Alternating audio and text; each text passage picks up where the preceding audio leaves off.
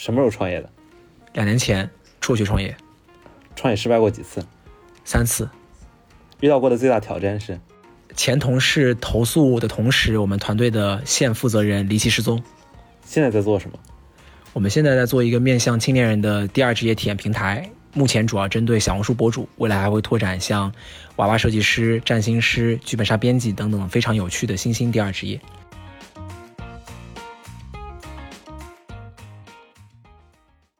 碳元素这个项目呢，它其实起源于我跟我这个大学室友的一段对话，就很很小的一段对话。当时我就问他，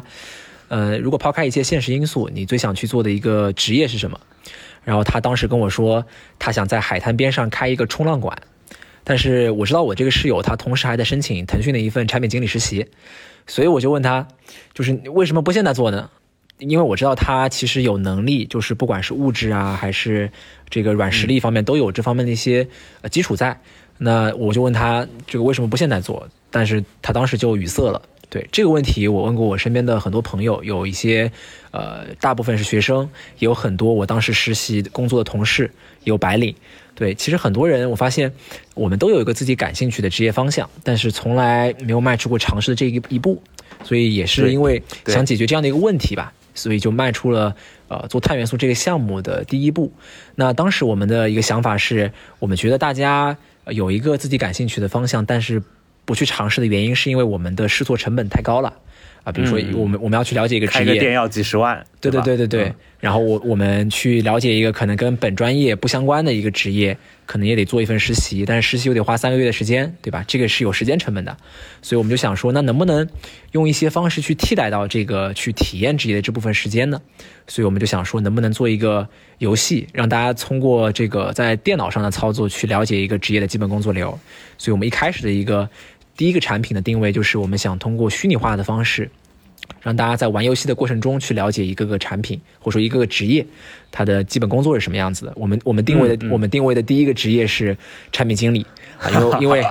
因为我们团队 因为因为你的室友吗？呃，对对对，因为我的因为我我室友他一开始也在我们团队里面，他被我这个故事打动了，对。呃，然后呃，我们当时就定位做一个有关产品经理的游戏，但是后来发现呢，呃，线上的这个游戏它并不能真实的还以还原工作的场景，因为它省去了沟通沟通，省去了一些开会，包括真实的去啊跟，比如说写一些。的表格啊，或者说文件啊的一些过程，它只是一个呃更更好的交互形式，它并不能实质的提供这种实操感。对于用户来说，确实能扫一些盲，但是用户的付费意愿比较低。然后呢，我们当时又拉了一个研发团队，比如说码代码的，就是研发人员可能就有六七个，然后我们还有设计同学，啊，大家一开始都是为爱发电，这个不拿任何工资在在做这件事情，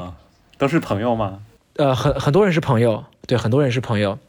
然后后来很多人毕业啦，包括呃这个项目最终测试了以后，发现用户付费意愿不高，然后我们整个团队的这个士气就比较低落了。这个是第一个产品就慢慢这样子，因为用户付费意愿和研发成本的原因，然后就没做下去。那后来呢，呃就是线上走不通，那我们想，那呃线上大家不愿意付费是因为没有实操感，那我们做线下呗。我们就去线下直接体验一个职业，就是用比如说短暂的时间，啊，当时我们就跟一些比如说呃餐厅老板。啊，什么设计师，甚至这种独立音乐人去沟通，说能不能提供给我们用户一个跟随他体验他工作一天的这么一个机会？就比如说，我们可以在一个餐厅老板带领下去体验餐厅经营的一天，从早上的食材准备、摆台，中午的迎接客人，然后整一个外卖的订单。的整理，包括下午的一些收桌、晚市啊等等的一些工作内容，去了解餐厅经营的一天。这个产品当时报名的人很多，但是啊，有就是仅仅限于报名啊，付费就是另外一回事情了。报名和付费是有什么区别？难道不是直接付费才算报名吗？嗯，呃，因为我们一开始会先收集大家的一个表单，就是你报名会填写一个表单。我我理解，就是大家勾勾选了我愿意参加，但是结果不来。对，就是在付费那一层卡住了。这个原因是，呃，比如说餐厅老板，因为我们找的也是有一定的这种经验输出能力的餐厅嘛，就是可能那种街边小店他肯定不行。那这些老板呢，他们对于收入是有预期的，因为你来他这个餐厅里一天，他还要教你，他其实会需要分摊很多的精力。那他可能会预期这一天他可能会收入啊，比如说几小几千块钱，然后平摊到每个人，可能每个用户需要付费大几百甚至上千。但是对于我们用户来说，我就是来体验一天啊，我可能还没确定我要做呢，我怎么就能付费这么多呢？对吧？所以很多用户就卡在了付费这一层。包括我们去运营这样的线下项目，也是需要投投入人力成本的，需要有人在那边盯着，这也有很多人力成本在里面。所以这个模式最终被验证出来，它的这个 ROI 是很低的，啊，是亏钱的一个一个项目。所以也是在商业模式这一层，呃，这个卡住了，或者说验证失败了。我们当时对这个。我们当时对这个项目的一个 slogan 叫做“职业体验的爱彼迎”，就我们当时想说，所有所有职业的人都可以把自己的职业去设计成一个体验项目，然后上架在我们平台里面，用户可以去付费。但最终发现这个模式可能跑不通吧？对，这个是。但确实，爱彼迎上有很多这样的职业体验项目，而且也是付费。嗯，但可能怎么说，就是他们不是以这个为生。嗯，对对，爱彼迎还是主营业务是他们的租房业务嘛？对。对，然后他们那个体验业务更多是一个延展性，呃，而且也不是主营的，而且他们里面有一个点是，呃，主要的体验项目还是偏人文文化，比如说我想带领一些人去了解我们这个城市，对吧？而且主要也是面向外地人的，所以在这个商家的收入预期和用户的付费预期上，其实会很不同。就是我对于旅游一天付的金额，我是有几百块钱的这个预期的，但是我对于去餐厅里面。呃，去跟老板经营一天餐厅的预期，我可能就不会想去付几百块钱，我可能甚至还认为我要拿一点工资呢，因为我感觉像在打工，对，所以有很很很大的区别，对对对。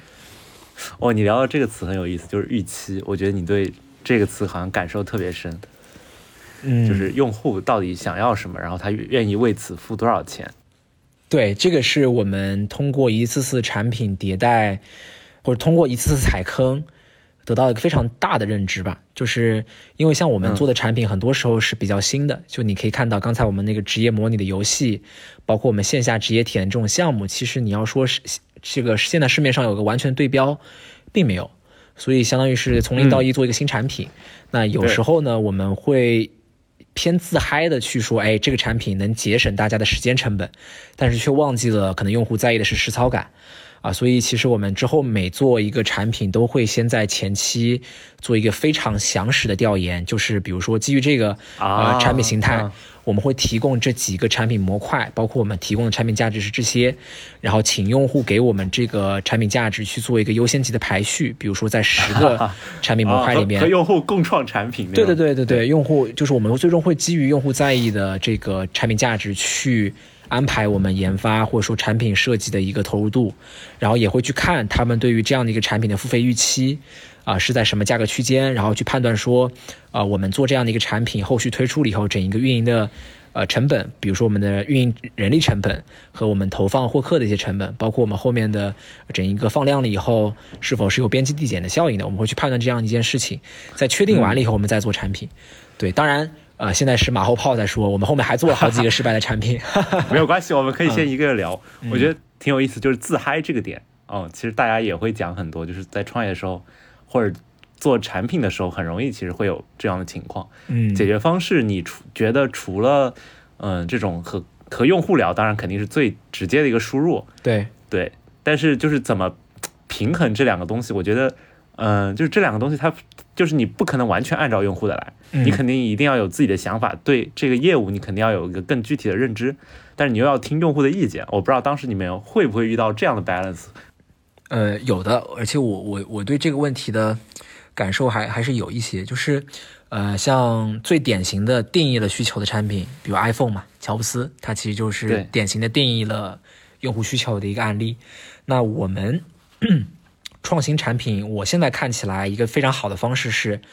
我们先定义用户需要什么，就是我们可以先有个 proposal，或者说我们有个提议，呃，比如说我们觉得用户他在拓展第二职业这件事情上，他们可能会需要陪伴，需要督促，啊，需要有这个经验干货，需要有资源对接等等的，我们会有这样的一些提议。有些需求可能是用户之前没有意识到的。啊，他们可能自己提不出来，那我们会去发现，或者说我们去定义这种新的需求，但是我们会去验证，就是我们会通过用户访谈、用户调研去验证，哎，很多用户他是说，哎，我好像之前没有想到这个，但是如果你产品里面提供了这个东西，我确实会觉得它很有用，而且我会非常的被吸引到。这个是我觉得可能在现阶段对于一个像我这样子不成熟的创业者去创新产品的一个比较保险的方式。就如果完全的去脑爆一个很创新的东西，也不跟用户去沟通验证，呃，它可能是呃比较难被验证成功的。当然会有一些天才型的选手啊，就不排除这种情况。对，所以我。所以，所以我会觉得，呃，新的东西肯可能不是被用户定义出来的，是被创业者发现、被并自己提出来的。但是，它最终落地还是需要去跟用户沟通的。我觉得这个是一个比较好的方式吧。嗯，可能就是讲，比如说 MVP 那个概念，可能你先推出一个产品，然后在上面加一些你觉得可能就是你自己定义的一些需求，然后你会发现这个确实，比如说用户反馈很好，或者有些用户就大家都不怎么用。然后你就大概知道这个并没有切到这个用户想要的这个点上。对对，我们可以再深挖一下刚刚说的线下体验啊，就是你刚刚说到，其实你也是去做调研了，但是你发现调研的这个成果它并不意味着真实的成果。嗯，你觉得这个会对你后面的创业会有一些更大的优化吗？就是如何真正的了解这个用户的需求，或者比如说想做第二职业的这些同学的需求。我我举个例子吧，就比如说我们当时做线下职业体验的时候，我们先做了一个调研，然后这个调研里面有一些问题，就是啊，如果能让你去一家精品咖啡店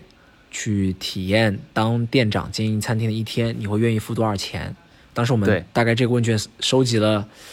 将近四五百人吧，这个样本量也不是很多，但是也够做一些参考。有很多人，有很多人甚至填写了一两千块钱这么这么高的价格，然后也大大部分人都填了，比如说小几百，然后一两百这样的价格。这个反馈其实是非常好的，也是让我们团队当时很兴奋的一个点，说啊这个事儿能成。啊，那最终最终做出来了以后呢，呃，其实我们我们忽略了一个点，就是商家他的预期是多少，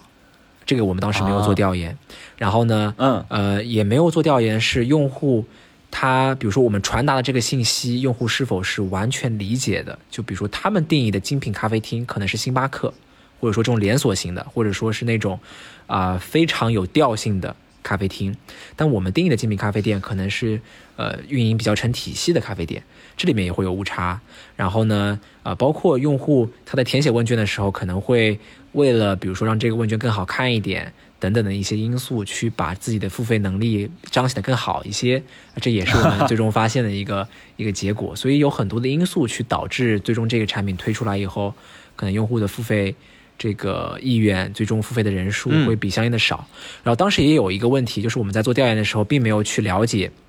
大家最感兴趣的职业是什么。我们更多是从我们能拓展到什么职业的职业体验项目去出发的。比如说，哎，街边有很多。呃，餐厅啊，我就一家一家去找，一家家谈，跟他说，我们有一个职业体验项目，会有很多学生过来，或者说很多对餐开餐厅感兴趣的人过来去体验一天，你愿不愿意提供？那餐厅老板说好啊，我可以试试。但其实真的想开餐厅，并且愿意付费去了解开餐厅的人是很少的，我们并没有去调研这一方面的一些这个用户的数据。所以说，像后面我们在做新的产品的时候，就会去调研以下职业类别，你最感兴趣的有哪几类？我们当时分了，比如说门店类、自媒体类。啊，新兴职业类，比如说剧本杀编辑、占星师啊，策划咨询类啊等等的一些新兴职业，先会去从用户感兴趣的职业类别里面挑出来一个大家最感兴趣的、最多人感兴趣的，再去做一个产品，可能会是比较好的。一开始我们的逻辑像是好像什么职业都可以，但是其实这一层是不对的，因为如果说人群基数太小了，一方面你很难找到这部分人，然后你可能找到了也花了很多的成本。所以这也是当时踩的一个坑吧，有很多因素。对，嗯嗯，我我觉得最核心的一个 take away 可能是，呃，更深入的去挖掘用户到底真的想要什么，嗯，而不是可能从你现有的资源能提供什么。没错，嗯，不然的话可能就是手上拿着榔头就看啥都是钉子那种感觉。明白，明白。这里面有一个呃，其实很符合肖宇你说的这个点的一个，呃，我们项目转型的一个洞察。对，因为像我们一开始做这个虚拟电脑游戏产品和线下职业体验，其实我们在宣传的一个点都是说啊，你要去把自己的热爱变成自己的主业，你要去真的去开一家店，你要去真的做一个独立音乐人等等的啊。我们当时就告诉大家，你有热爱就应该去追寻。啊，这个理这个理念其实是很很激进的，而且对于大部分用户而言是不符合实际的。啊，所以也就是也是在发现了这个问题，因为很多人他们其实，嗯，还是会更务实的说，我先有一份主职，先让自己的生活稳定下来，有个稳定的收入，对我再去考虑，哎，我的热爱或者说我热爱什么这个问题。但我们可能就一下子跳到了最后一步，这也是在教育用户的过程中。呃，发现的一个问题，所以我们最终就转变到了说第二职业这个选择，就是很多用户他还是会选择有一个稳定的主业，这个主业也许不是他最喜欢的，他更多是把这个职业当做自己获取稳定收入的一个来源。那在这个职业的基础之上，他会去拓展一些可能自己真正感兴趣或者说热爱的第二职业，这个职业可能是出于兴趣诉求，也可能是出于一些副业的收入诉求。啊，这个是我们基于这样的一个。认知去做的一个项目方向的迭代吧，嗯嗯嗯，我觉得这也很有意思。也就是说，你的理念不能超过现在的用户太多，或者不能偏离主流太多。你可能可以比他快一一小步，嗯，快半步。我们说，就是你你能够引领它，然后慢慢往你这个方向。可可能很多 SaaS 也是这样，对。但是你不能说跨越式的，呃，说我要颠覆这个新的一种模式。嗯，无论是工作的模式还是其他的，比如说可能我不是我不确定，就是像 WeWork，嗯，如果它没那么早的话，我觉得它可能会就是包括现在像移动办公这种分布式的协作，可能更更 work 了，然后大家更接受了，然后他可能能活得更好。明白？我觉得就是永远不要去试图从零到一教育用户，只能做可能从零点九到一的事情，就是你把这零点一。用一个新的产品填补了，这是一个非常好的事情。但如果你用户的对于这件事情的认知还是零，你想让他们变成一，那就太难了。很多人都死在这条路上。哎，但我觉得也可以稍微反驳一下，比如说，其实人群中肯定有有一部分，他们是觉得肯定就是我直接把我的热爱变成我的主业。这是一部分人，就是我们可以按一个曲线来，就是可能最主流的可能是说我还是先找我的，至少我的主业要稳定，嗯，对。但肯定是边缘的人肯定会觉得啊，我我可以把我热爱变成一个主业。对我觉得也有可能是，如果你当时找到了这帮最精准的人，就我不知道他们可能出现在哪里，比如说可能他们听播客会比较多，他们就你就可能。更成功，说实话啊，嗯嗯嗯，明白。对，这个这个确实是的，就是，但相对而言，我们当时的那个模式，可能可能，如果我们真的 target 这些，就是目标一部分人群的话，我们的模式也是不成立的，因为我们当时的客单价，就如果说我们定位的是一一小撮人。就很小的人，他们是能形成一个圈层的。就很多小的、小而美的生意，其实就是这个逻辑嘛。他呃，就是服务这小一部分人，然后他们付费意愿很强，然后他们产品很高端，他也可以通过这个产品去很好的养活自己的团队。这个项目也很非常的 nice。对，有这样的项目。让我想到 Flowmo。对，然后那那对于我们来说，我们的产品当时是面向大众的，或者说我们的设计并不高端，所以就算我们找到了这一小部分人。他们愿意付费啊，但是可能从产品的设计和模式上来说，他可能也很难自负盈亏。就如果我们真的想去面向这部分，真的很理想主义，嗯，对，这又回到了你刚刚讲的 ROI，对，就是因为这个都不是标品，然后每个肯定都是要线下有人去陪同，然后如不然的话可能出现客诉啊，或者是各种问题。对，就举个例子，像开店这件事情。呃，对，比如说针对真的想开店的人，那那也是有服务的，就是那种开店咨询，那可能他一次咨询得收大几万，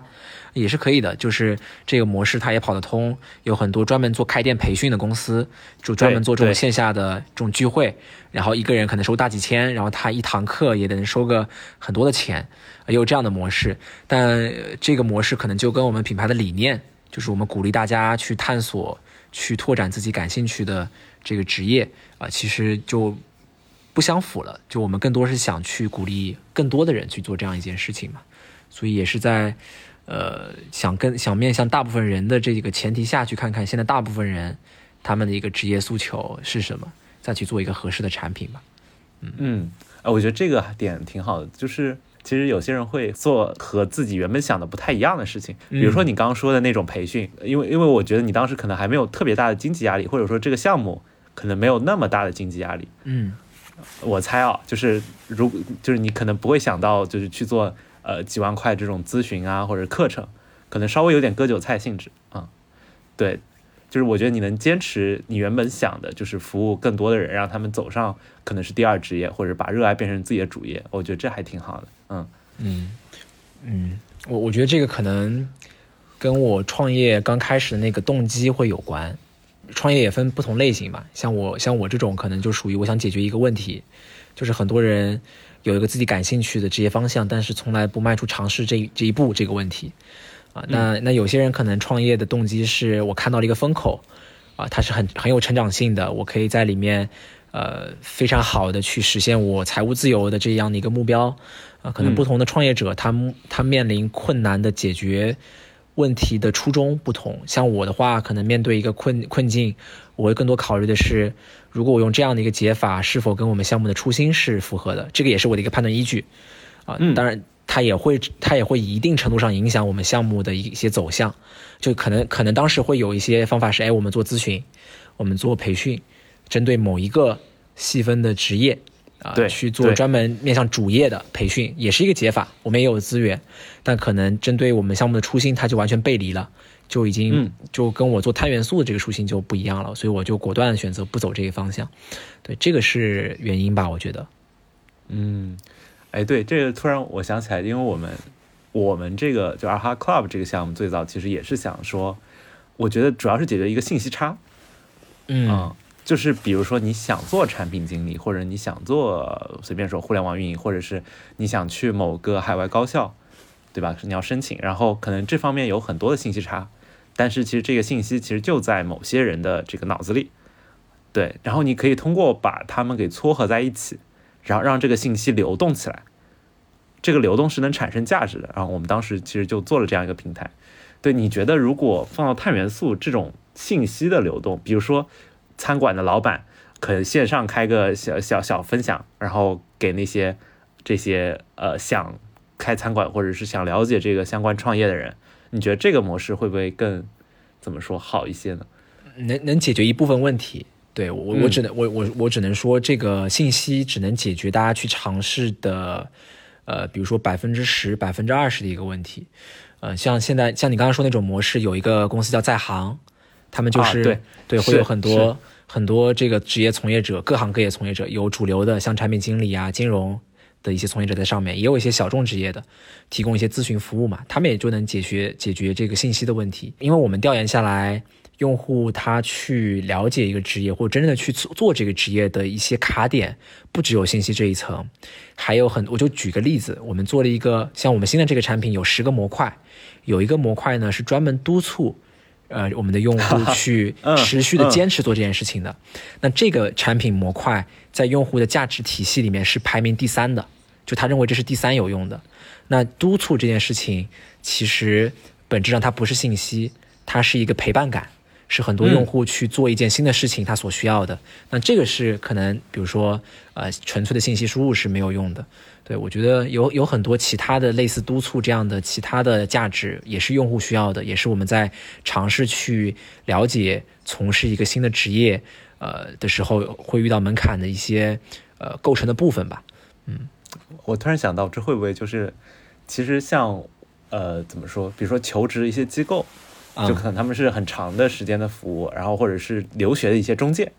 他们可能也也会有这样的服务，就是嗯。呃，我觉得你可能是把它在这个找第二职业上面开拓了一个新的这种中介的形式，然后他但他可能是以一种更产品化，然后不那么割韭菜的方式去做，嗯，对。嗯，有有一个第二职业还有有比较有区别点的地方，就有有相似性。对我同意有相似性，就是呃，我们产品都提供，比如说提供知识，我们也会有一些课程，然后呢，我们也提供信息，确保执行。对，我们也会，我们也提供信息，就是比如说一些热点素材。啊，像像之前教育公司，他们就提供一些 J，就是呃 JD 嘛，对吧？就是信息。然后我们也提供呃资源，比如说我们的这个博主创造营会提供给我们的用户一些啊品牌方的置换资源，也会提供 MCN 挂靠的资源，也会提供跟博主链接的资源。然后我们也会提供督促陪伴等等的。对，但是这里有一个不同的点是，呃，像传统的职业教育，用户在付费的时候，他的需求非常简单，就是我要提升技能，并且找到工作，就非常线条性的。但是第二职业呢，我们用户调研下来有有两类用户，而且或者说这类用户他们的对于职业的诉求是跟主职非常不同的。大部分用户他们对于第二职业的需求就是他们不指望这个，比如说做博主这件事情成为他们的主业，他们对他的预期就是我可能日常生活中做个博主能也获得一定的收入。然后呢，还有一部分人，他们就是纯粹出于兴趣去做这样一件事情，他们没有收入诉求，所以他们对于我们产品里面提供的内容的，比如说陪伴感，里面的一些互动感，其实是会更在意的。那这个相对于一些传统的职业教育公司，他们就不会完全，他们完全不会在意这一点，就提供结果就好了。所以这也是在产品设计层面需要去有修改一个地方吧？对，我觉得非对非常有意思，就是这不并不是一个结果导向，或者说。呃，大家的这个需求是完全不一样的，它不像，比如说求职或者留学，这个交付是很标准化的，就是你能够真的求到职，或者是能够就拿到这个学校 offer。对对对，所以我们非常有意思。我们我们对于我们这个碳元素现在做的产品的定义，就是我们会聚集很多不安于现状、想去做斜杠职业的青年人。然后我们会把他们聚集在这里面。有些人他们的诉求可能想获得结果，他想比如说通过做博主变现，想签约，想要去获得一些商品的置换机会，这些是结果导向的。有一些的人可能就是想进来做一做社交。他想，哎，他觉得这个挺有意思的，我想了解一下博主，给自己增加一个博主的头衔。他也不会想说，我就指望他变现，我就认识一些做博主的朋友，我也认识，能认识一些，比如说博主大咖，啊，平时跟用户或者说跟朋友去聊一聊这样的一些事情，也挺好的。就有很多不同的人会在我们这个平台里面，然后我们这些人呢，对于比如说品牌方，对于一些人才需求方也是有价值的。就我们会把。这些跟第二职业有关的相关方都聚集在一起，这个是我们在做的一件事情。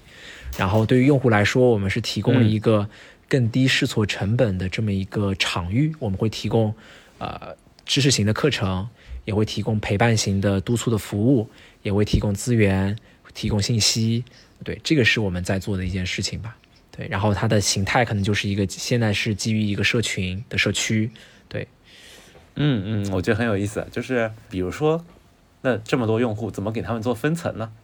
就是因为他们有些需求是不不一样的。说实话，对我们刚刚也提到了，有些人他就是想变现，有些人他只是兴趣，甚至有些人只是看看。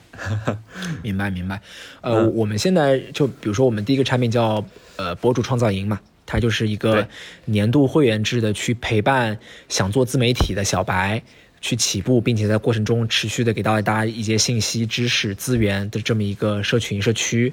那我们也会做用户分层，但我们分层其实不会基于大家的收入诉求去做分层，因为我我我们会觉得把不同诉求的人放在一起，其实会有一些比较良好的化学反应。就比如说纯粹兴趣的用户。他可能就不会像这些有收入诉求的用户一样那么高频的有动力去学习和更新，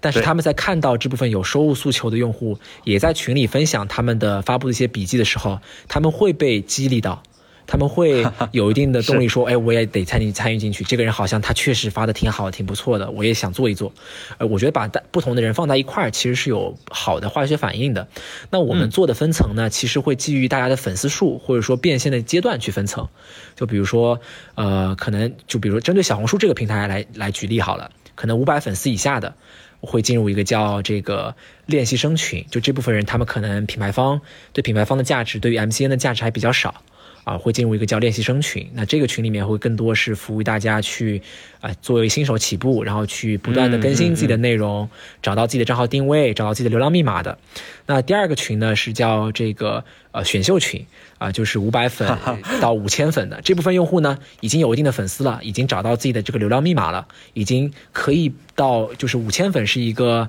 可以在小红书后台直接上架接单的这么一个粉丝数额嘛？对，所以啊，这部分用户呢，我们可能更多。会让他们慢慢的开始接触，比如说跟品牌方对接啊，包括一些 MCN 的一些规则，也会有一些置换的机会在里面啊。当然，我们的那个五百粉丝以下的用户也会有一些置换的机会啊。这个部分用户他们可能会用一种其他的方式做运营。那第三个群呢，就是五千粉以上的这部分用户，他们已经可以变现了。那我们对于他们的服务，可能就是我们会给他们提供一些啊，他们符合他们账号定位的一些新锐品牌的资源。会在我们的品品牌库里面，也会帮他们去做一些筛选，说，哎，你这个账号定位可能，啊，对于比如说这家 MCN 公司会比较适合，他们的资源能直接给你做一些复用，啊，你跟他们去做一个跨靠的话，可以比较稳定的变现，啊，我们也会做依据这样的粉丝量去做一些分层吧，这个是我们做用户分层的方式。嗯嗯，我觉得这就很有意思。对，但你会不会觉得，其实做社群这个事儿，就大家会觉得有点古老？或者说私域流量，这个大家好像现在都不怎么提了，但但肯定它是有效的。嗯，对我其实比较好奇，就是你怎么会想到去做社群？明白，或者是社区？对我我觉得社群只是我们现在承接用户或者说交付产品的一个阶段吧。就我们并不把自己定义为一家社群公司啊。当然，现在市面上有一些社群跑得比较好的模式，比如说群享、刀法。啊，但是我们更多把自己定义为一家社区或者说平台型的公司，就比如说针对博主这样的一个职业，啊，我们会沉淀很多对做博主感兴趣的小白用户，我们在平台里面也会有很多内嵌很多 MCN 公司。对 KOC 投放有需求的品牌公司，包括对上架自己课程、售卖自己课程、做直播分享感兴趣的个人博主，我们更多是搭建起来这样的一个平台，把这些利益相关方聚集在一起。那一开始的形式是社群，但是未来我们会用一种更高效的方式去沉淀这部分人。因为我就举个例子吧，像我们用户里面有有，就是我们产品体验里面有一个环节叫做置换接单，就是我们的用户可以进入我们的品牌库。去看我们的入驻品牌，他们对于置换的 KOC 的标准是什么？比如说有个品牌叫 T Place，他们对于用户，比如说的想要就是免费置换的标准是，你只要粉丝量到达，比如说两百，然后你的这个账号定位是呃垂直统一的。你就可以去置换，免费拿他的商品去做发发笔记。那可能有一些品牌，他们的要求是粉丝量一千，然后你的这个账号的笔记只能是跟零食有关的，才能置换他们的商品。就是其实我们的产品里面是有很多需要标准化、产品化的内容的。那在一开始呢，可能会是用一种比较粗放式的方式去做用户沉淀，但在未来整一个模式跑通啊，并且有一定放量了以后，可能会把它更加更加产品化吧。它具体会是一个小程序。或者说是一个 App 都不确定，对，只是说现在还是一个社群。嗯嗯嗯嗯，哦，那我理解，其实从最开始的线上呃线下的这个体验营到你现在可能全面转成线上，我理解。对啊，可可能就是发现线下的这个比较交付的成本比较重，然后这个用户的需求也不是特别的匹配，还有就是商家的这个预期，对，等等。因为现在这个相当于是我们第。第四个转型，因为在这个之前，我还做过一个课程类的产品，就我不知道笑宇你你想不想我去讲这个这个项目？行啊行啊，我们聊聊聊。对，因为当时这个线下的职业体验没有跑通以后，发现线下的模式很重啊，商家的这个收入预期很高，但是我们运营用户只能交付一天的时间嘛，所以我们就想说，那回到线上，我们把这个交付周期拉长，比如说拉到两周。然后呢，我们把这个产品更加的标准化一些，因为像线下的话，呃，每家店的老板不同，然后呢，对，每家店的环境也不同，我们想去规范化我们的产品体验流程是挺难的一件事情。但是在线上呢，我们可以去标准化，比如说我们提供的一些信息、视频是可以提前弄好的，那其实整一个规模化复制上来说更会更简单一点。所以我们当时。一方面是采取了一个线上的模式，呃，去把时间周期拉长，把产品交付更加标准化。另外一方面呢，我们也做了调研，就是大家现在到底最感兴趣的职业是什么？因为之前开门店确实不是最多人感兴趣的，最终调研出来，其实最多人感兴趣的是做博主，就是 呃百分之八十五以上的人，大家对做自媒体博主是感兴趣的。然后这里面大概。呃百分之五十五以上的人，如果让他们去优先选择一个平台去做博主，大家会选择小红书。对，所以我们就选择了这个小红书博主作为我们线上的第一个产品。然后它很像一个课程，就是你会在两周的时间里面，通过啊一些视频分享、直播答疑去掌握做博主的一些基本技能。然后也会，我们也会有一些社群的这种互动的实践，包括一些作业，可以让你去啊尝试体验做博主，掌握或者说实践做博主些这个一些基本的方法论吧。对，然后这个是我们后面推出的产品，对，它是一个教育类的产品，然后它的模式就是我们要做一些投放，然后我们投放的时候会有体验课，体验课最终会转化到我们这个正价的课程，对吧？对，嗯，对，然后后面。这个模式遇到的一个问题呢，我就举个例子，我们我们最近呃，就是之前转型前的一个数据，就我们体验课当时有大概四百人报名，然后我们最终转化的这个，因为我们产品定价大概是一千四这样子，然后我们最终转化率呢，可能不到百分之三、百分之四这样子，啊，其实，在在线教育这个行业，这是一个比较低的转化率，相对于 K 十二。转化率是，转化率就是我们呃。就是体验营这四百个用户里面，可能最终就只有十五个人报名了我们的正价课，就付了这一千四百块钱。对，那这个转化率是比较低的。对，然后呃，我们那有没有想过是营销方式不对，或者是渠道不对，投放方式不对？有有很多因素。对，但是我们最终呢，就是在复盘这件事情嘛，我可以简单展开来讲一下，我们最终为什么做转型，或者说这个当时复盘的一个逻辑是什么样？就是我们发现。嗯，呃，我们的平台的定义叫第二职业体验平台，这是太元素在做的一件事情。对。但是我们在宣传体验这样的一个理念，或者说我们我们在宣传尝试职业这样的一个理念，但是用户在接触我们这个产品的时候，他们会天然把这个产品定义为一个课程。课程它其实并不是体验。我报名一个课程肯定是有结果导向的诉求的。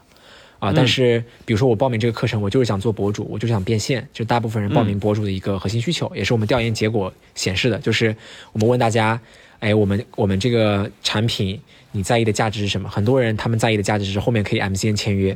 就是一个很结果导向的一个诉求。嗯，所以就发现以课程的方式去做产品，他面对的用户他们一定在意的是结果，但是在第二职业这个赛道里面，啊，有一个非常不同的点是。很多用户已经有自己的主业了，他们其实大部分人对于第二职业是没有那么急迫的结果导向的需求的。比如说，我要现在开始做博主，我要三个月内变现，大部分人是没有这样的诉求的。那在这样的一个情况下，大家对于一个教育类产品的付费的这个意愿就是比较低的。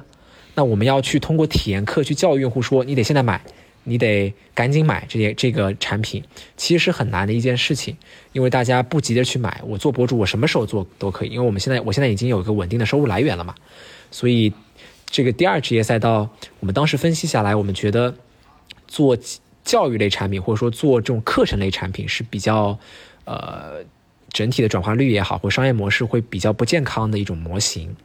对，所以这也是。做一个后面这个转型的一个基础吧，因为其实任何一个用户去了解一个职业，分为三个阶段，就是第一个阶段是兴趣验证，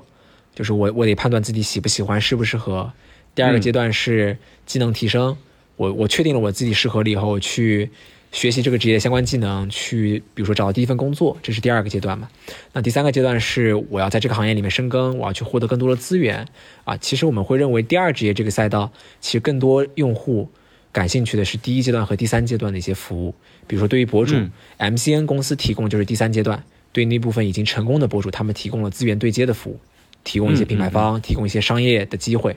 那现在很多人没有在提供的，或者说市面上没有的一个服务，就是针对那部分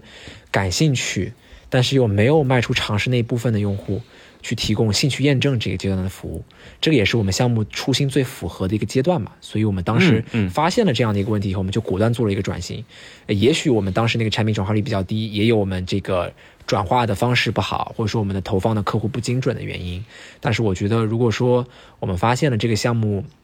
它这个模式不符合我们的初衷，包括这个模式在长远来看不健康的情况下，我们还是果断的做了做了一个转型，更多服务于小白用户起步。这样的一个阶段，所以也是啊，迭代出了现在的第四个产品的形态吧。对，嗯嗯，其实我你刚讲到课程产品，我们其实当时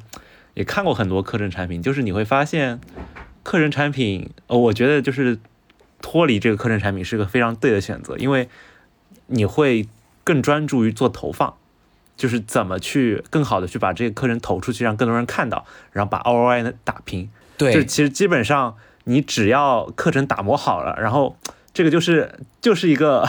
就是一个投放营销的一个生意了。对对对，呃，我们当时团队里有沟通嘛，就我们定义课程类产品或者说课程类公司，他们的核心能力在于，呃，去教育用户付费意愿的能力，就是它这个课程本身的质量其实没关系的，就是只要有用户付费。它就可以赚起来，但他们卡在的一点就是很多人很难去付费那个最高客单价的产品，所以他们需要用的一件事，比如说现在有很多做短视频课程的一些公司，啊，现在这些公司他们就用的，比如说抖音的直播。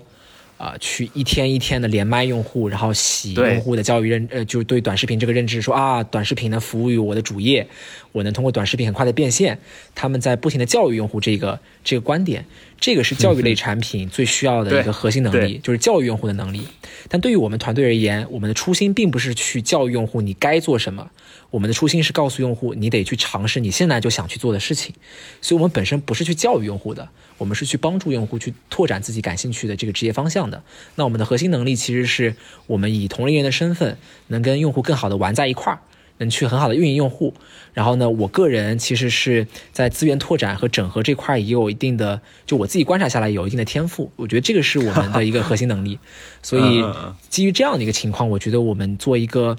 这种。平台型的社区，去持续的提供用户他们在比如说尝试自己做第二职业这条路上所需要的啊一些知识也好，资源也好，去提供这样的持续的价值，是我们一个比较合理的定位吧。也是为什么我们做了一个看似商业模式和产品形态上非常大的一个转型的原因。嗯嗯嗯，其实这个啊还有另外一个就是课程这个东西，就是当你只专注营销的时候，你其实就不专注这个产品。就可能做出来就固定在那边了，就大家没有人会想着去优化它，没有动力去优化它，嗯，然后它的交付就会很差啊。对，是的，然后就是我们常说的所谓割韭菜，就是其实就是这么来的。嗯，呃，我我那天跟一个就是我我不说是谁，但是也是做 做教育产品的一个创始人交流嘛，他说现在做课有两个逻辑，第一个逻辑是割韭菜的逻辑，啊，第二个逻辑是陪伴服务型的逻辑，啊，但是按按照常理来说，陪伴服务是良币。啊，割韭菜是劣币，但是呢，现在的市场就是劣币驱逐良币，啊，因为这部分割韭菜的公司，他们能有非常好的洗用户心智、转化用户、教用户付费意愿的能力，他们能去对把用户收割到我这边来，因为他们在转化用户上或者说投放上有非常强的能力啊，就是大部分用户都到他们这边来了。那真不真正的在专钻研产品的、提供好的产品服务的项目，他们可能投放能力没有那么强。啊，这是大部分教育公司的现状，就是不可能有一家公司，或者说很难有一家公司既既在投放端、转化端做得非常好，他们产品力又非常非常强，很少，就这个真的很少很少。所以，对我觉得就是其实它就核心的归到一个问题是你这个公司是什么驱动的？对，可能你是营销驱动还是产品驱动？就比如说像我随便举个例子，可能超级新星的课程，嗯，它如果是按次付费，那我是否复购？就基本上和你的产品质量是直接挂钩的。你如果产品设计的不够好，我下次就不来了。那你会花更多的这个精力在打磨产品上，这样就会变成一个产品驱动的公司。对，没错，没错。嗯。Hello，我是 Mark，我最近也开通了小报童。如果你想了解我的日常思考，提前知道博客内容和花絮，可以在节目简介中找到我的专栏订阅地址。想吹水聊天的朋友，也可以到 Aha Club 经验星球公众号上回复“听友”，加入我们的听友群。本期的福利是，对碳元素的小红书博主体验营感兴趣的朋友，可以搜索“碳元素”公众号，阅读推送报名，备注暗号 Aha FM 就能获得两百元的优惠券。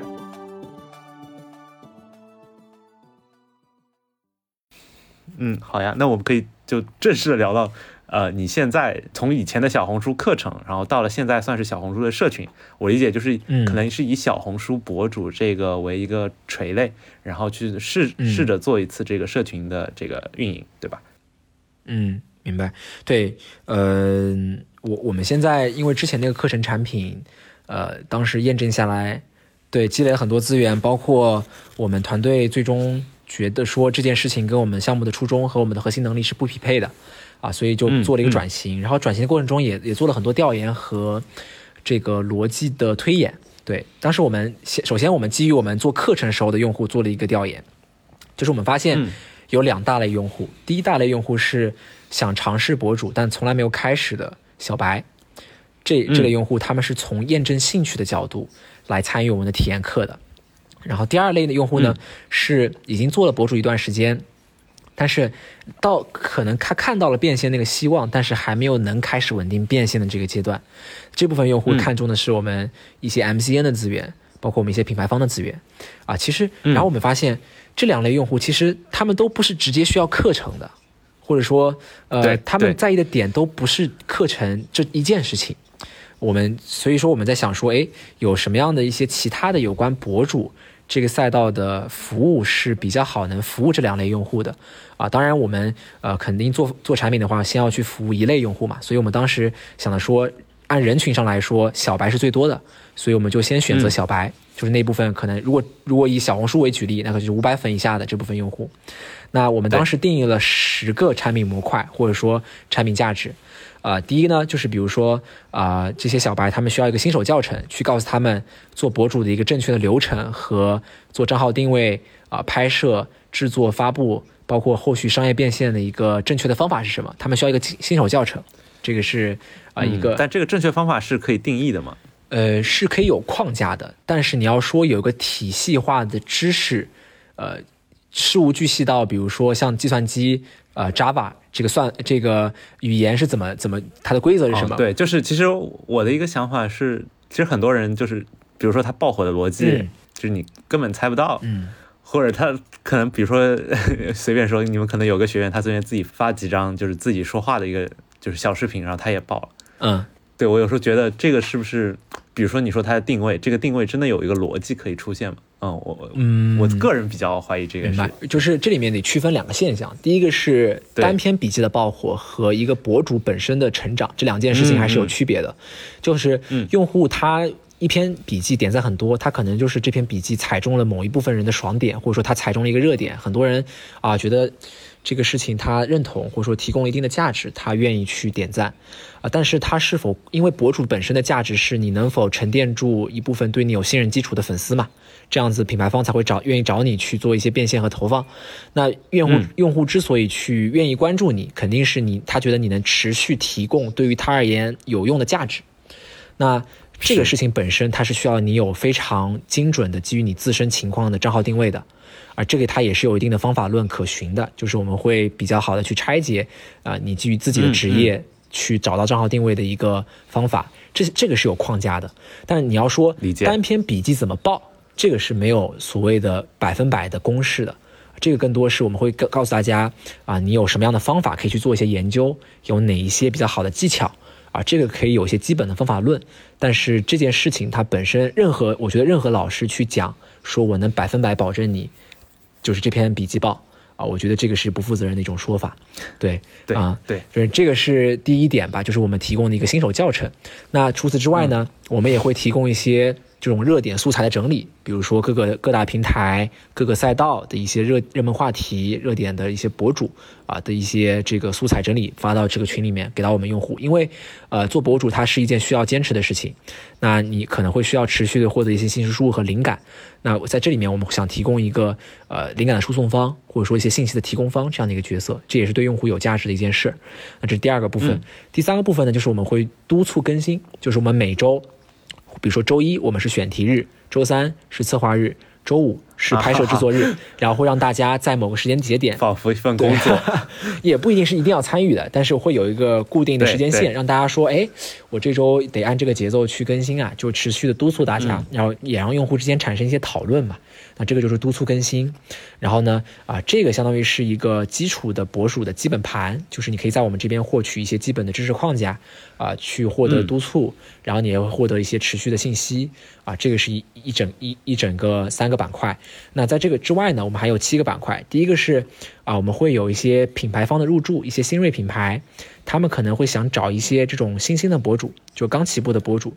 去做一些他们产品的投放测试。那对于我们的博主而言，对于新手小白而言，这也是一个非常好的去尝试啊接商务单啊，去呃看一看商务接单或者说发布软植物笔记这件事情是怎么样运作的一个方式吧。然后呢，对于大家而言是可以立马看到结果的。哎，本本本来说，哎，五千粉才能涨，才能变现。你现在可能不需要太多粉丝，你就可以通过发布笔记去置换一些商品了。比如说，我们现在合作的有，对对，我们现在合作的有，比如说珀莱雅，然后这可能是大家知道的。那一些新飞新兴品牌，可能像瑞蜜，它是一个做蜂蜜的一个创呃初创品牌。然后包括一家叫 T Place，它做茶包的一个品牌，就会看到很多新兴的品牌，他们会愿意在这个社群里面去。放他们产品的一些信息，用户可以通过呃发布笔记的方式去置换他们的产品，这个也是一个部分。那另外呢，我们也会有很多的 M，就是 MCN 库，就是我们会跟很多的 MCN 合作。有些 MCN 他们可能是有很多时尚相关的资源，有些 MCN 像摘星阁啊，我们也合作了，就是他们是专门去孵化有潜力的呃这种大 V 型的博主的，比如说摘，比如说这个易梦玲，我觉得很多听听友朋友可能会知道。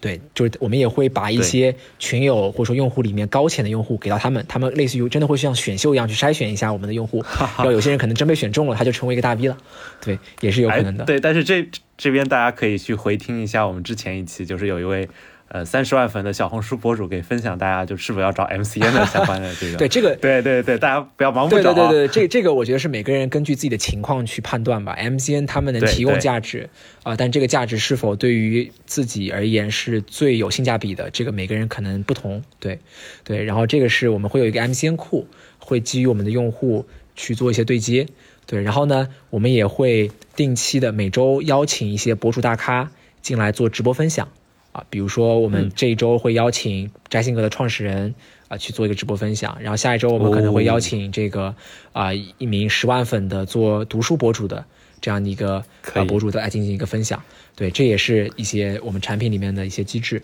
然后除此之外呢，我们也会有这种啊账号诊断的咨询机会，因为我们会有这个合作的博主库嘛，就大家会在我们平台里面看到各个赛道的垂类博主。那有些博主他们是愿意提供账号咨询的机会的。然后我们可以去预约预定，当然有些博主他们可能要收费啊，当然也大家也可能可以通过自己的积分去兑换，这个也是啊我们这个这个社区平台里面提供给大家的。然后除此之外，有一些博主他们可能自己也做了一些课程，也会上架在我们这个平台里面，这个大家可以通过自己的情况去做一些购买啊等等的一些。呃，这个服务都会在我们这个社区里面。其实只要是大家在做博主的过程中遇到的问题，都可以在这个社群里面、社区里面获得解答。不管是知识层面的，还是信息层面的，还是资源层面的，啊，都可以在我们这边获得一些价值。这个是我们最终做的一个产品，它会是以年度服务的方式去以会员制的形式向用户来收费。这个是我们现在在做的一个产品形态吧。然后博主呢，只是我们的第一个产品，未来我们还会拓展其他的行业类别。那有很多新兴职业，可能大家都没怎么听说过，但是它确实成长性非常强。就我举个例子，呃，有一个圈子叫娃圈，啊，就是有现在有很多九五后、零零后会喜欢去买娃娃，然后给这个娃娃换衣服、换裤子、换换帽子。那这个产业链呢，有很多的新兴的职业，比如说有一个职业叫做娃妈。这个职业的从业者是专门去设计娃娃，并且找到设计师去出设计图，然后找样板间去出这个娃妈这个娃娃的这个样品，然后去平台上发布这个商品的信息，找用户购买，然后找工厂去生产娃娃的。对，然后这个这个娃妈这个角色其实是很赚钱的，对，而且娃娃这个产业链链呢也不仅限于娃娃。它其实背后代表了一种柔性化生产的产业链，就是我们每一个人都可以把自己一个定制化的想法实现出来。比如说，我今天想定做一个桌面的一个摆件，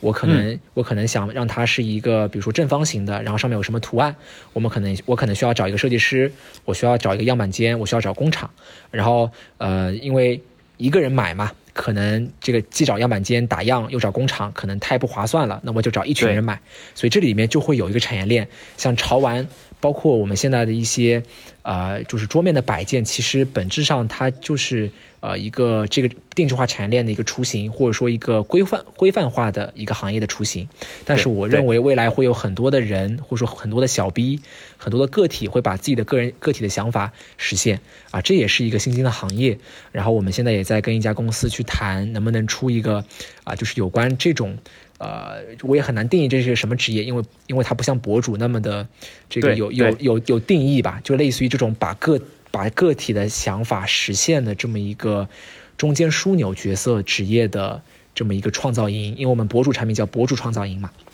对，然后呢，啊，会以娃娃为切入点，让大家去尝试把自己的想法实现，然后把它卖给更多的人，因为我我就举个例子，娃娃这个行业它疯狂到什么地步？就哎，我记得之前有个新闻是吗？嗯，就是我忘了具体的。对对对，我我就举个例子，就是饭圈，我不知道这个肖宇你了不了解啊？就是呃，现在 现在这个嗯嗯，饭圈里面粉丝付费能力最强的两两拨人是这个王一博和肖战的粉丝，但是呢，王一博跟肖战从来没有同台过。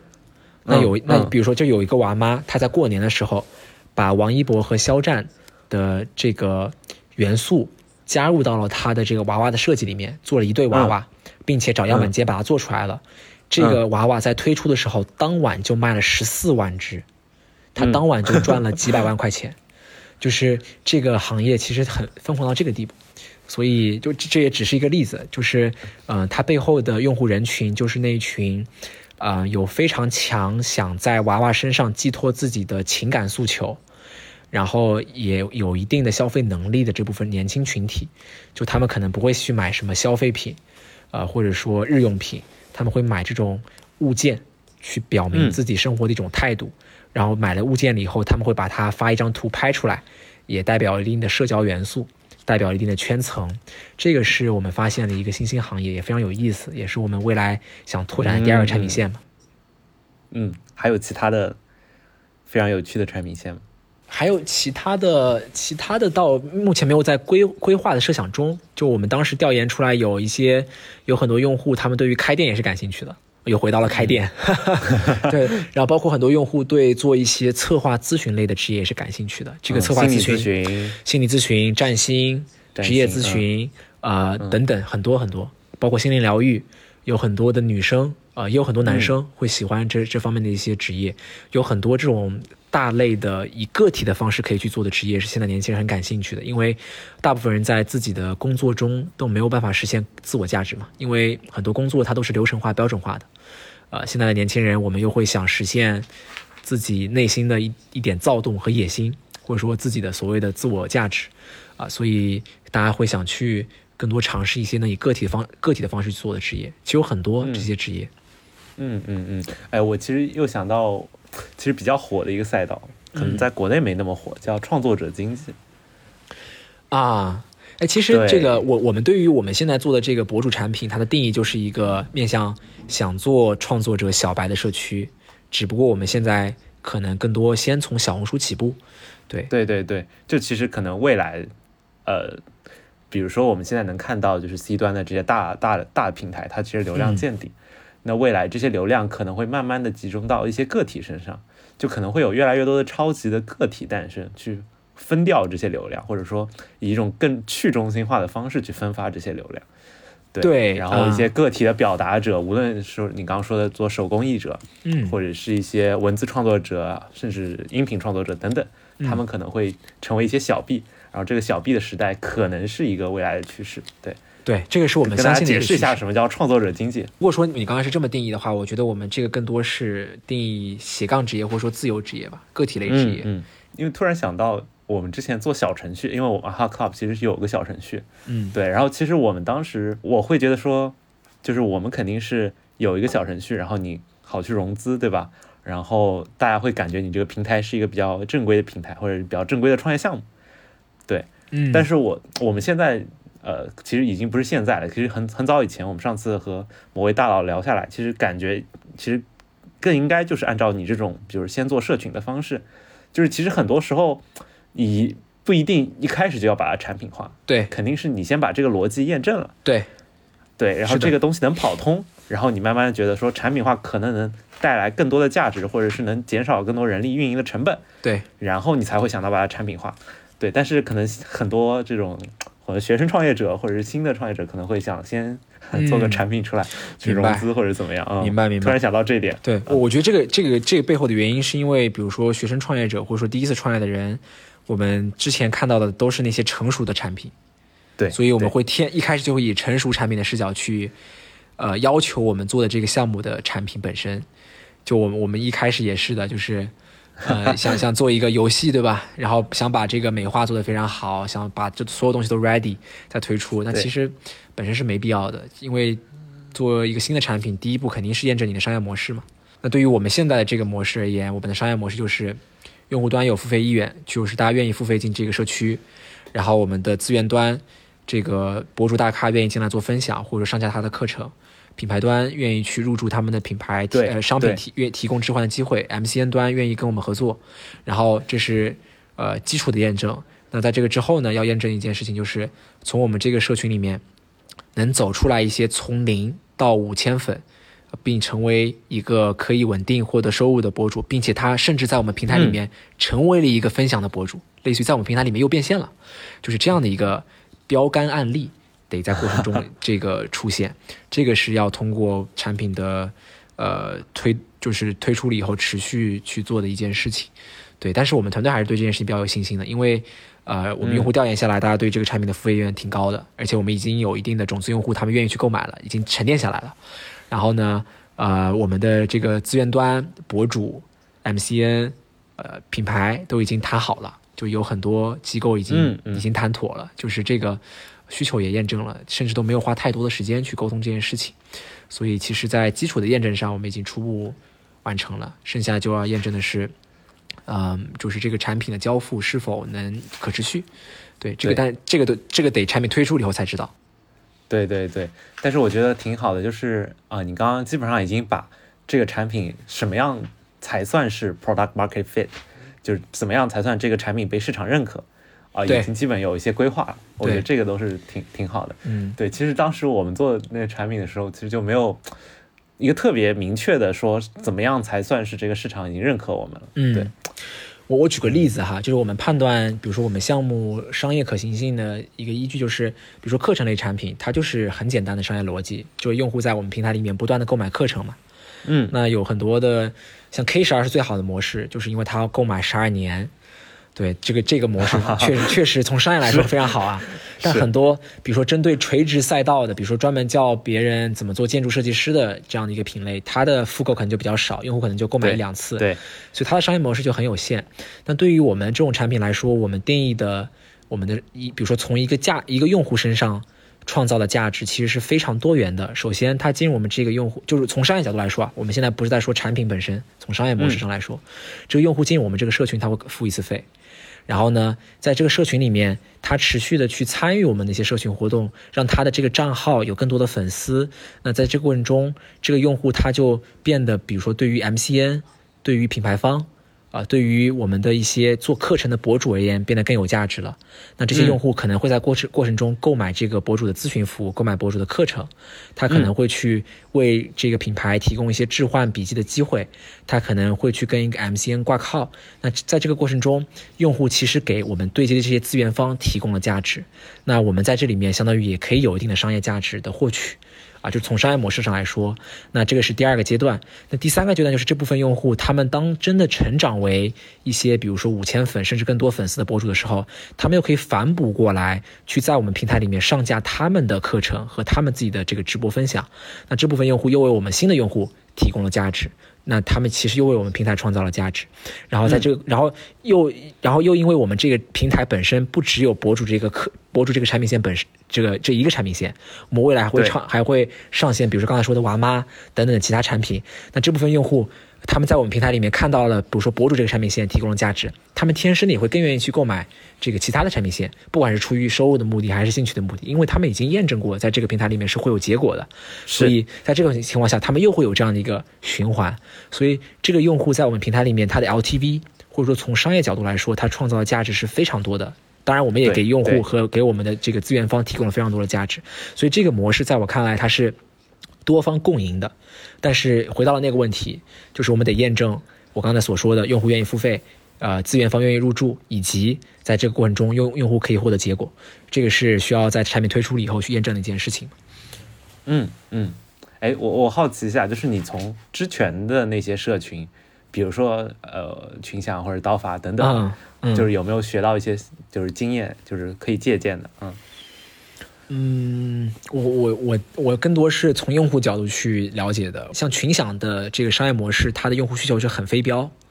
对，因为它就是一个面向创业者的社群嘛，或者社区。那每个创业者的诉求就很不同，有些人是融资诉求，有些人是资源对接诉求，有些人是比如说他想获取获取流量的知识的诉求，然后呃就很难去像博主一样把这个资源链条固定下来，就是只有博主，比如大咖博主，嗯。MCN 品牌和小白这样的四个这个资源或者说利益相关方吧，它会更复杂一些，它更非标一些，所以对于他们而言，他们的模式呢呃会更加的单一。比如说像群享会是设置阶梯的这个会员费用啊、第一个阶梯是一个基础费用，然后可能会有一个私董会，他可能收五万块钱，我不记得多具体价格了，所以他们更多直接向 C 端的用户付收费，这个是他们呃针对的这个人群背后的这个非标性所导致的。那他们在产品提供的这个价值上呢，也会更多的去以内容为主，比如说他们会有很多的这个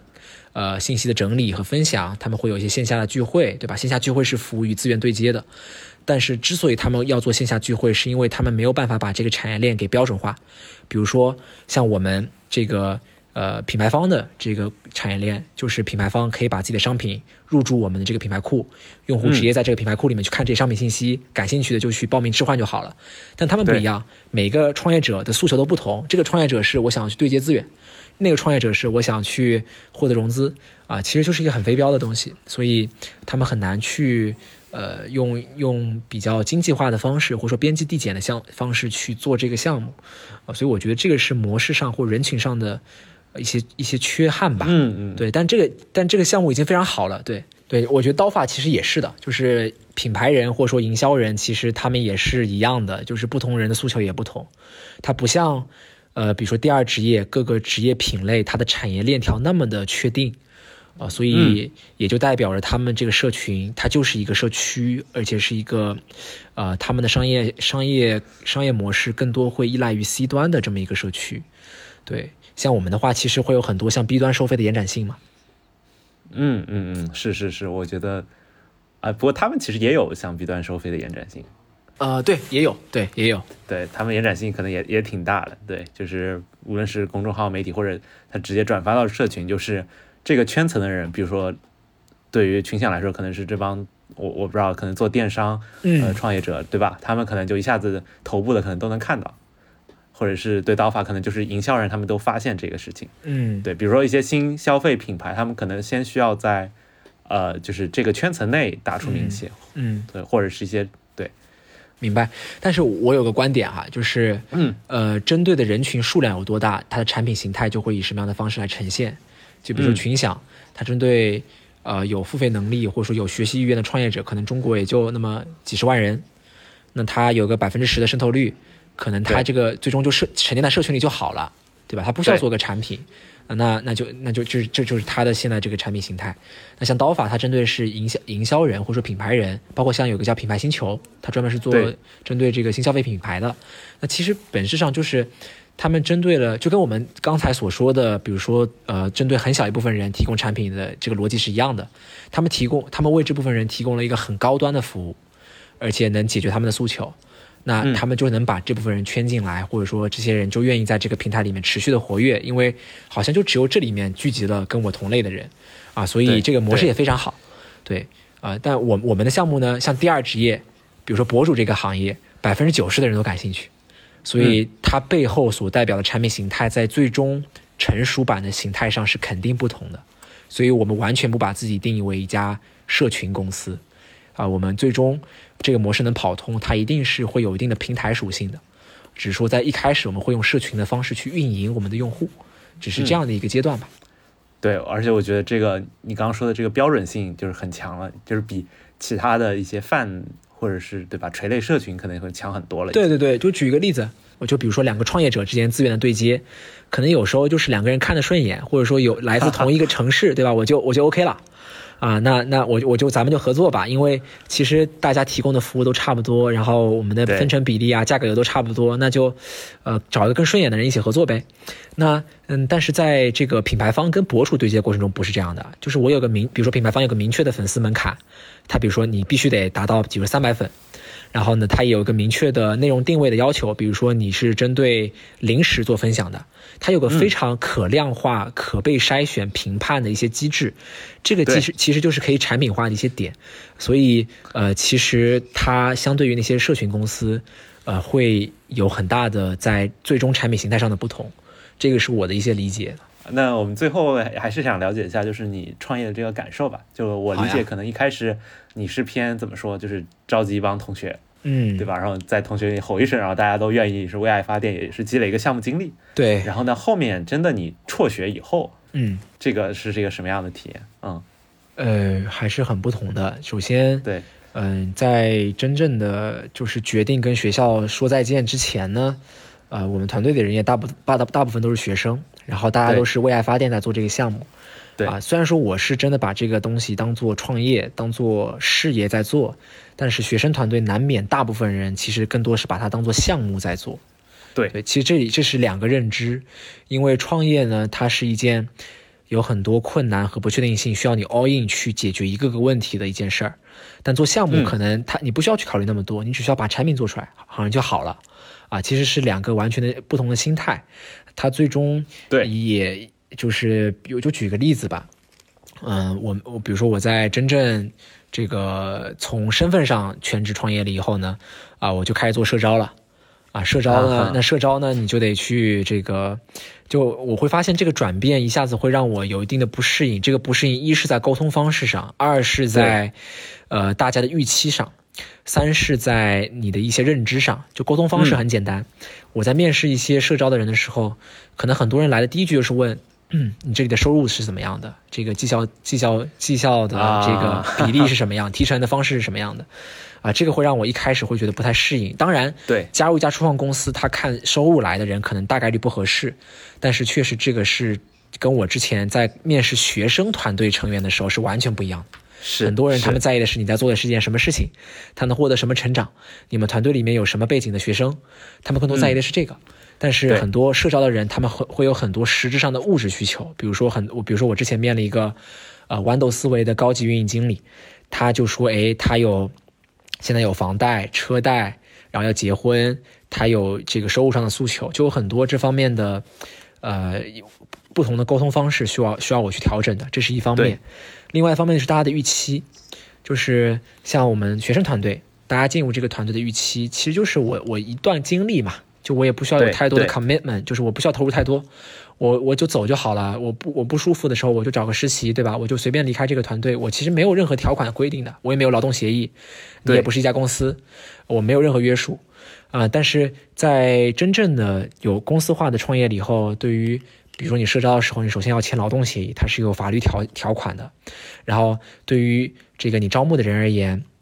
他其实对这家公司，他是有自己的预期判断的，对，这是第二方面。第三方面，第三方面就是呃判断方式的一些不同吧，就是像像我们现在项目也有一些投资方，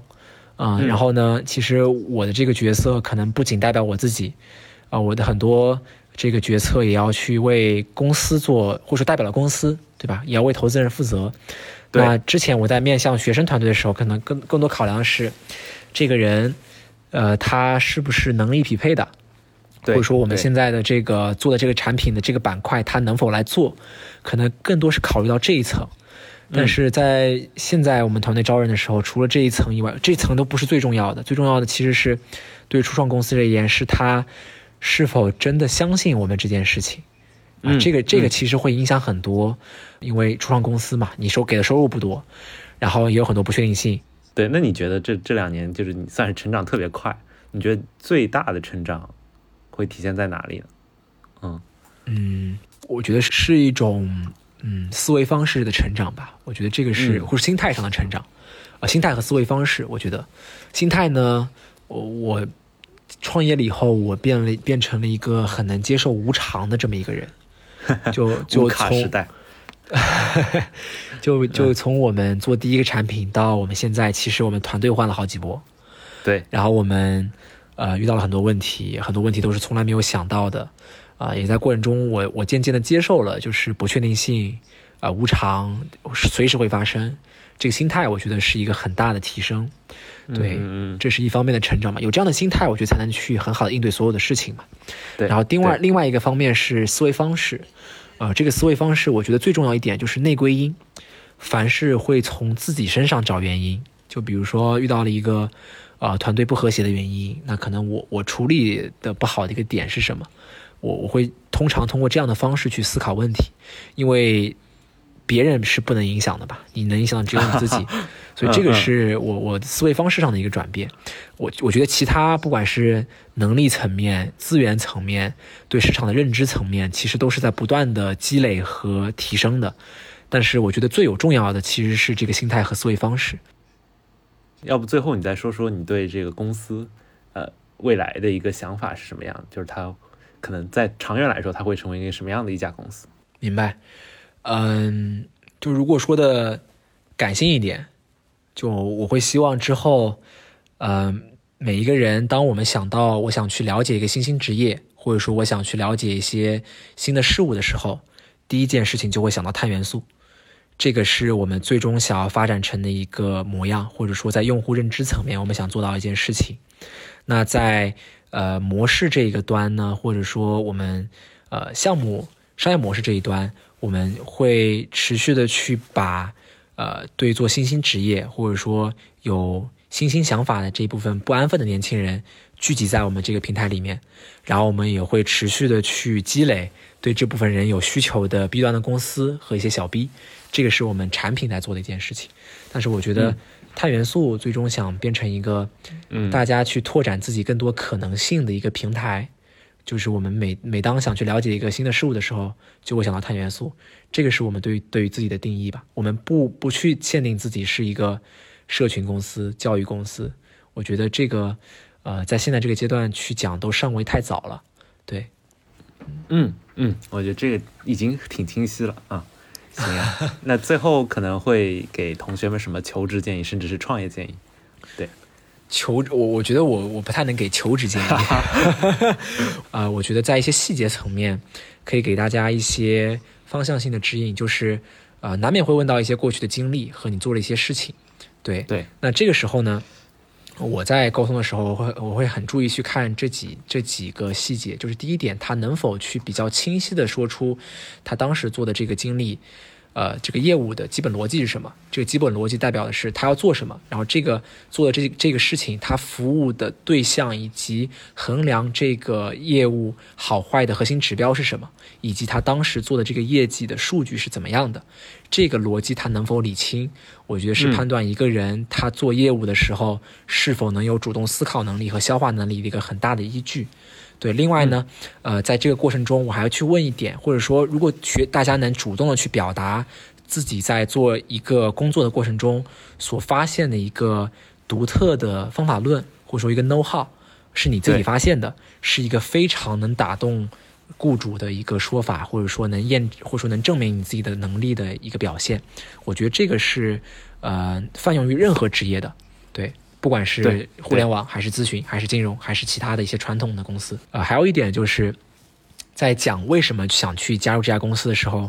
呃，可能呃，我从我个人角度哈，我会更被一些呃价值观层面的，或者说有故事所辅助的价值观的一些表述所打动，啊，我我我我会更被更容易被这些东西打动，所以我觉得这个是嗯，